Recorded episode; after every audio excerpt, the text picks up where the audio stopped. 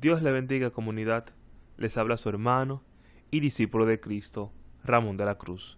En este día quiero compartir con todos ustedes un mensaje muy importante de parte de Dios. Así que les invito a que me acompañen a desarrollar el tema titulado Vivir bajo la gracia de Dios. Definiremos el concepto de gracia, características y pasos para vivir bajo la gracia de nuestro Señor Jesús. Antes de iniciar, repite tras de mí, yo tengo el poder entregado por Cristo Jesús de vencer el pecado. A través de la sangre derramada en la cruz del Calvario y por el mensaje que comparto con los demás a través de mi testimonio. Amén. Nunca lo olvides. La palabra gracia viene del latín gratia y significa benevolencia, favor o beneficio que se recibe sin ningún tipo de merecimiento.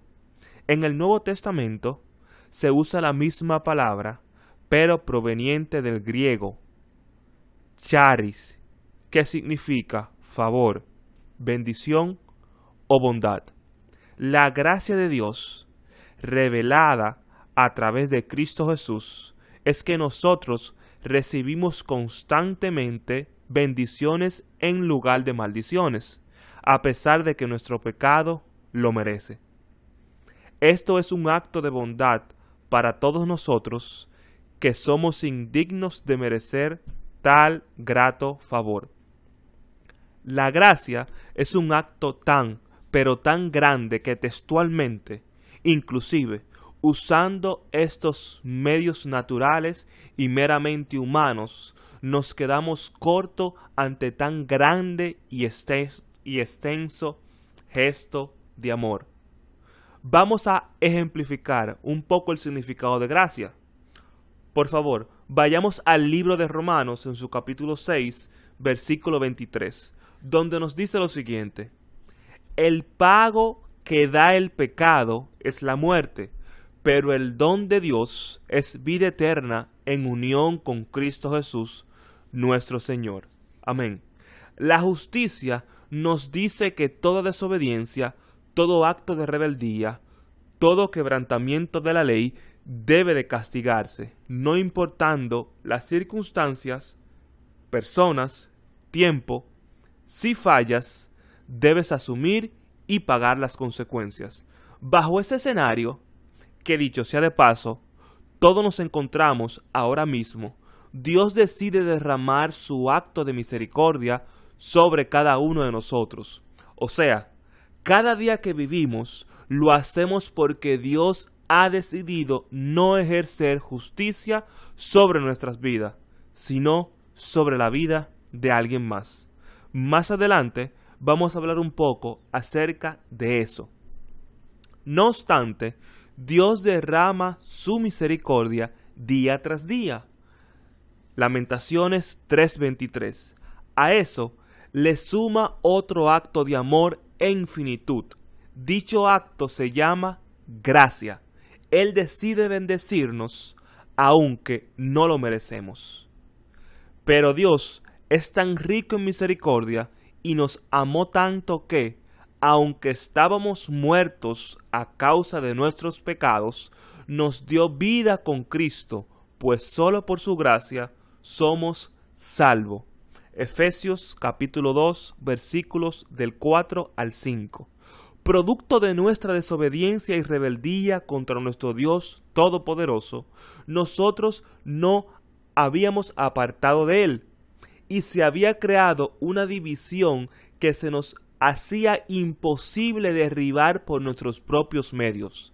Esto merecía un castigo eterno, pero por amor a nosotros, sin merecernos ese amor, no solo no recibimos el castigo que conlleva el pecado, sino que Dios, en su santa soberanía, decidió reconciliarnos con Él nueva vez, a través de la entrega de su Hijo amado a morir en la cruz, llevando a la práctica el acto de la gracia derramada sobre cada uno de nosotros. El simple hecho de que en este, de que en este momento estés escuchando este programa es una doble demostración de amor. En primer lugar, Dios ha derramado sobre tu vida el acto de misericordia al no llevar a cabo la sentencia de muerte que tú y yo nos merecemos. No obstante a eso, Él decide llevar a cabo su acto de gracia sobre nuestras vidas y nos bendice con la permanencia de nuestra existencia aquí en la tierra.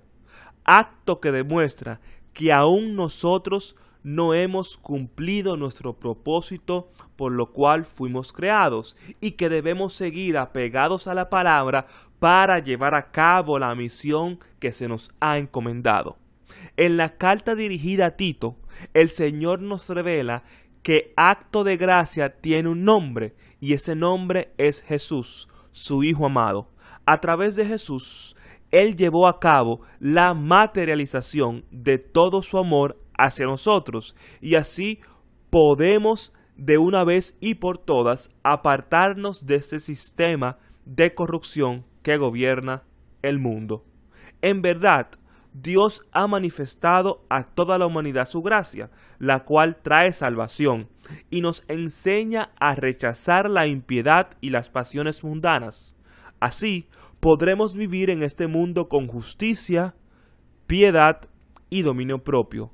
Tito 2 del 11 al 12.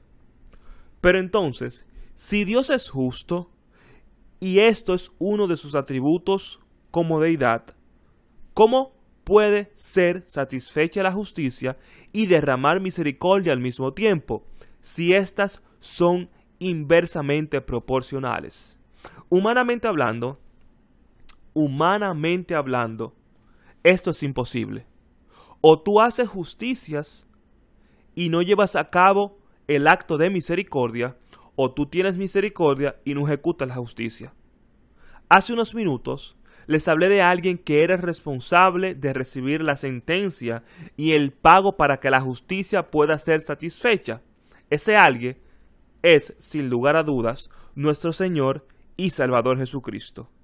Como Jesús es Dios, Mateo 1.23, Él es el único que puede recibir el castigo del pecado que nosotros cometimos eternamente y al mismo tiempo derramar su gracia sobre nosotros.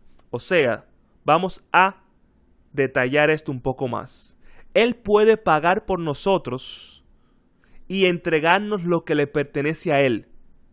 Nunca antes ni después nadie en nuestras vidas alguna vez hará o podrá hacer algo semejante así. De esta manera, y aún mayor es que nos ama nuestro amado, perfecto y Salvador, Señor Jesucristo.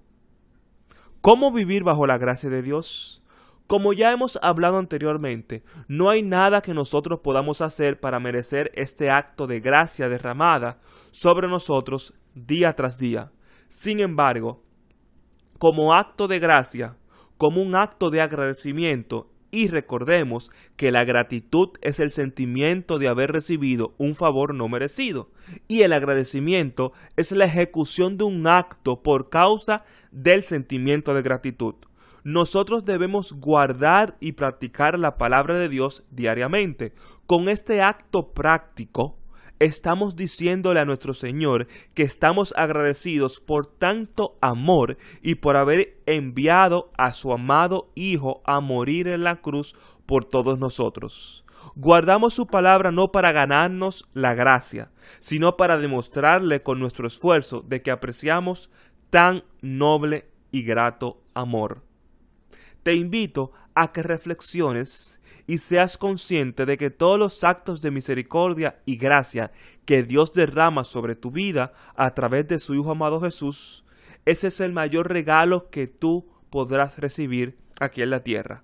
En el libro de Juan, en el capítulo 1, versículo 12, nos dice que todo aquel que ha recibido al Señor Jesús le ha dado el derecho, le ha dado la demostración de amor, de gracia, de ser llamado Hijo de Dios.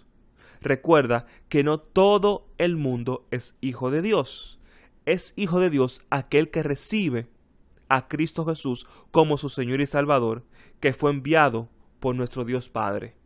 Recuerda también que en el libro de Romanos capítulo 10 versículo 9 la palabra nos dice que si tú declaras con tu boca que Jesús es el Señor y tú crees en tu, en tu corazón que Dios lo levantó de entre los muertos, la Biblia revela que tú te ganas la salvación de gratis, sin hacer absolutamente nada, solamente reconociendo y aceptando a nuestro Señor y Salvador Jesucristo. Es por esto que en este momento yo te invito a que tú me acompañes a hacer una oración. Pero esta oración que vamos a hacer es una oración que tiene que ir acompañada de la fe. Que lo que tú proclames en estos momentos, tú lo creas en tu corazón para que tenga efecto y la palabra se haga revelación en tu vida. Así que repite tras de mí. Gracias Jesús por perdonar mis pecados. Gracias Señor por derramar tu sangre por mí.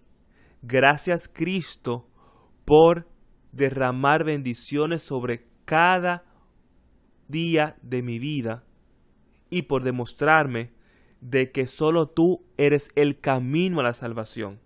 Yo me arrepiento de todo pecado que haya cometido consciente e inconscientemente y te recibo como mi Señor y Salvador. Inscribe mi nombre en el libro de la vida y nunca, nunca lo borres. Ayúdame y enséñame a caminar contigo de la mano siempre. Gracias Jesús. Si es la primera vez que haces esta oración, o si te has apartado de los caminos por cualquier razón que ahora mismo no viene al caso, yo te invito a que tú visites la iglesia cristiana más cercana que tú tengas en tu localidad y empieces a descubrir y experimentar los actos de gracia que Dios derrama sobre tu vida todos los días. Dios le bendiga, le habló su hermano y discípulo de Cristo, Ramón de la Cruz.